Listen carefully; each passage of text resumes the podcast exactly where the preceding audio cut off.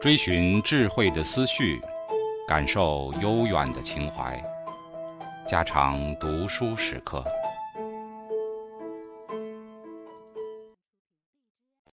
警告：慎入，非专业朗读，听后可能出现且不仅限于挺尸等严重不适，另切勿洗耳，以免污染水源。引发小猫、小狗中毒等严重生化事件。二、新诗体的制作，在唯美文学的潮流里，作家无不倾心于辞藻音律与形式的美丽，因此新诗体的制作在当日是一件最可注意的事。五言古诗起于东汉，经过魏晋诸诗人的写作，达到完全成熟的阶段。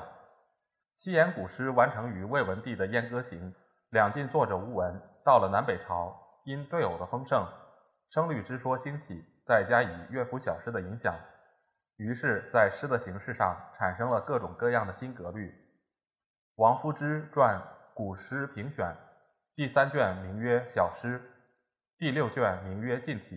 王凯运的《八代诗选》卷十二至十四，收集自齐至隋的新诗体的作品。名为新体诗，他们都注意到这些新格律的作品同汉魏两晋的诗歌发生了形式与内容的变化，是不得不把它们分开了。不用说，这些新的格律都在试验酝酿的时期，还没有达到精密成熟的阶段。然而，当日许多作家们的创作精神和那丰富的新式作品，充分地表现了诗歌的新生命的发展和作家们对于新诗体制作的努力。要经过这一阶段，才可产生盛极一代的唐诗。可知，从南北朝到隋唐之际的二百多年的新诗体的出现，是由汉魏古诗到唐代近体诗的一段重要的桥梁。一、古诗的变体。古诗到了这时代也发生变化。过去的诗都是全篇一韵，到了沈约诸人，变为两句、四句或是八句换韵。使诗的音调趋于和谐活泼，呈现出一种新气象，这是前人所没有的。蔡邕的《饮马长城窟》起首八句虽有换韵，但非全篇。默默床上尘，中心忆故人。故人不可忆，终夜长叹息。叹息想容仪，不言长别离。别离稍已久，空床寄杯酒。汀州采白苹，日落江南春。洞庭有归客，潇湘逢故人。故人何不返？春华复始晚。不到心至乐，且言行路远。前首两句换韵，后首四句换韵，虽名为五言古诗，无论形式、音调与作风，都非汉魏诗的旧面目了。曹丕的《燕歌行》是全篇一韵，包照的七言古诗虽全篇一韵者居多，然其中已有换韵者。例如“春风担当瑕疵多，天色净露气言和。寒桃红萼兰子芽，朝日灼烁发圆华。卷幌结尾罗玉亭，齐鸥琴吹卢女弦。千金故笑买芳年。”沈约的七言古诗亦有换韵者，例如“兰叶参差桃半红，芬芳五户系春风。如娇如怨状不同，含笑流眄满堂中。”翡翠群飞飞不息，愿在云间长比翼。佩服瑶草著颜色，顺日遥年欢无极。简文帝的七言古体诗亦有换韵者，例如“翻阶蛱蝶恋花情，荣华飞燕相逢迎。谁家总角齐露阴，栽红点翠愁人心。天窗移景暖徘徊，珠帘玉砌明镜台。可怜年纪十三四，宫歌巧舞入人意。”白日西落杨柳垂，含情弄态两相知。这种古诗变体的产生，可以看出也是受了声律论的影响。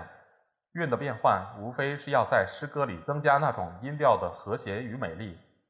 所以，这种古诗也可以看作是新体诗。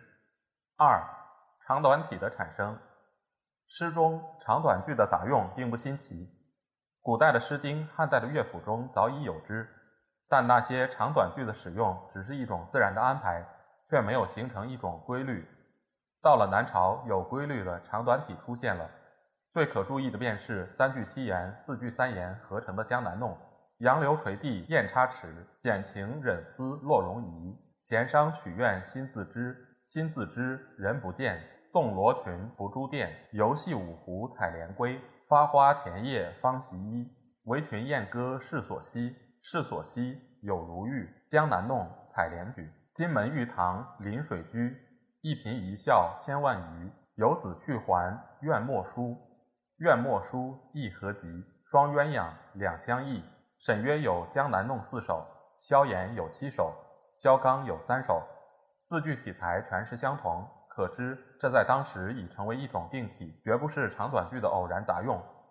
这种形式的产生，自然是依照乐谱的制作。古今乐语云：“武帝改西曲，至江南上云乐十四曲，江南弄七曲。”这事实想是可靠的。其上云乐意为长短具体，如《铜钵曲》云：“铜钵真。”生地宾，系衣鼓，游洛宾，参差裂凤管，鹤羽起良辰，望不可至，徘徊谢时人。梁启超是云：凡属于江南弄之调，皆以七字三句、三字四句组织成篇。七字三句句句押韵，三字四句隔句押韵。第四句即复叠第三句之末三字，如《忆秦娥》；第二句末三字，秦楼月也。四次严格的一字一句，按谱填词。始与唐末之以生新词无异。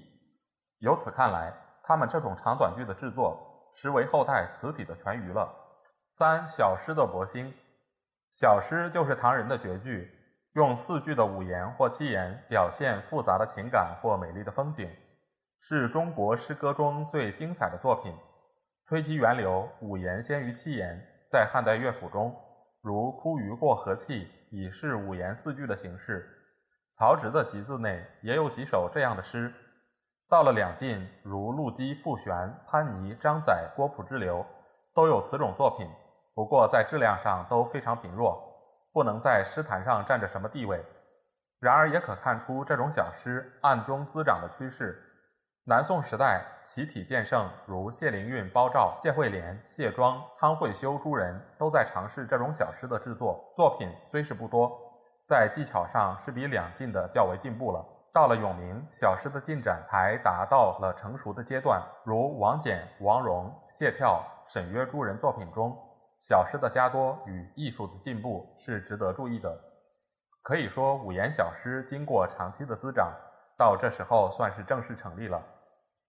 自君之初矣，金炉香不燃，思君如明烛，中宵空自坚。西殿下珠帘。流萤飞复西，长夜逢罗衣。思君此何极？这种美丽成熟的作品的出现，造成了小诗在中国诗歌史上的坚固地位。大家都承认了这种新题材，于是由尝试的态度变为努力的新创作了。因此，到了良辰随诸代，形成了小诗的勃兴。在梁武帝、简文帝、陈后主诸人的作品中，小诗成为他们的代表作。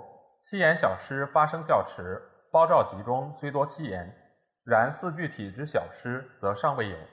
汤惠修有《秋思隐》一首，虽形体已具，然技巧不佳。词云：秋寒依依风过河，白露萧萧洞庭波。思君莫光光已灭，渺渺悲望如斯何？至梁武帝父子，词体渐繁，格律虽尚未完成，然因试作者日多，自然会渐渐发达进步起来了。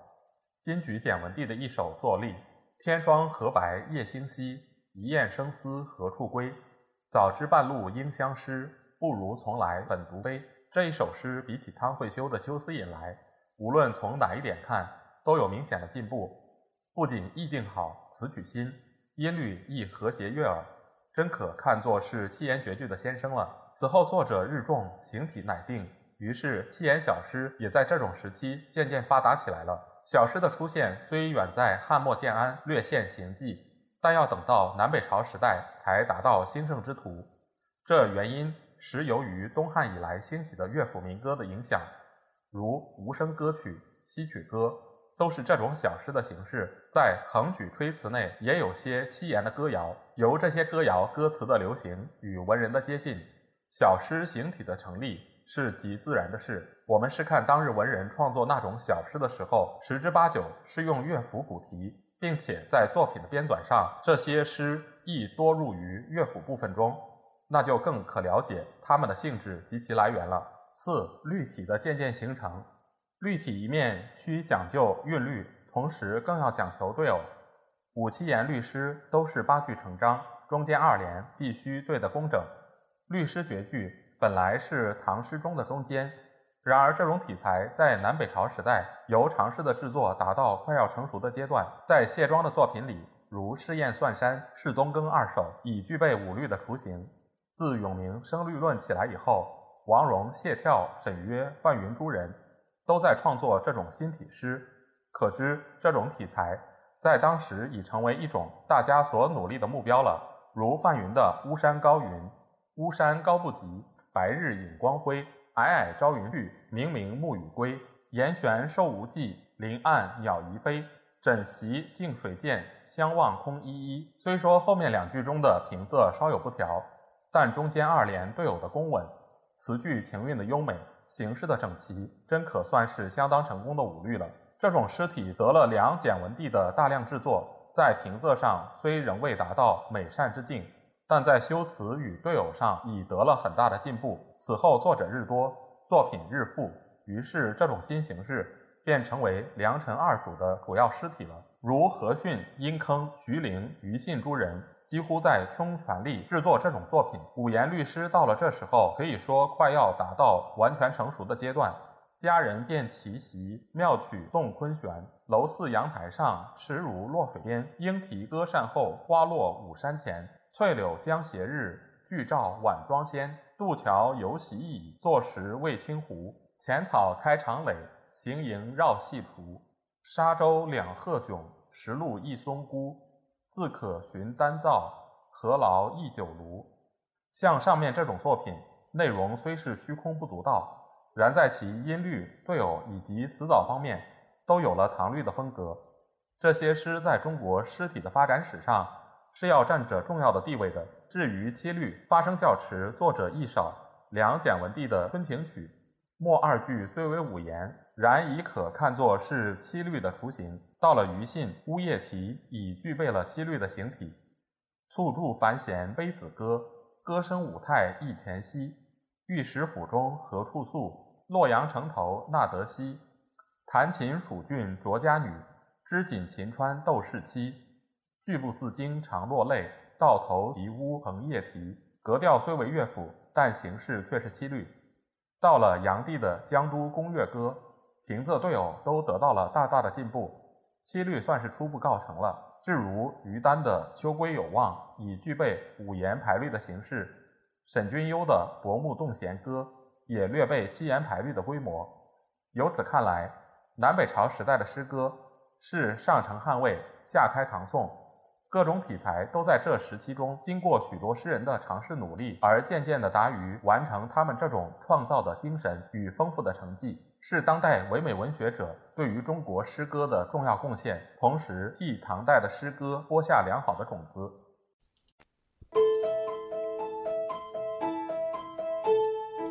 家常读书制作，感谢您的收听。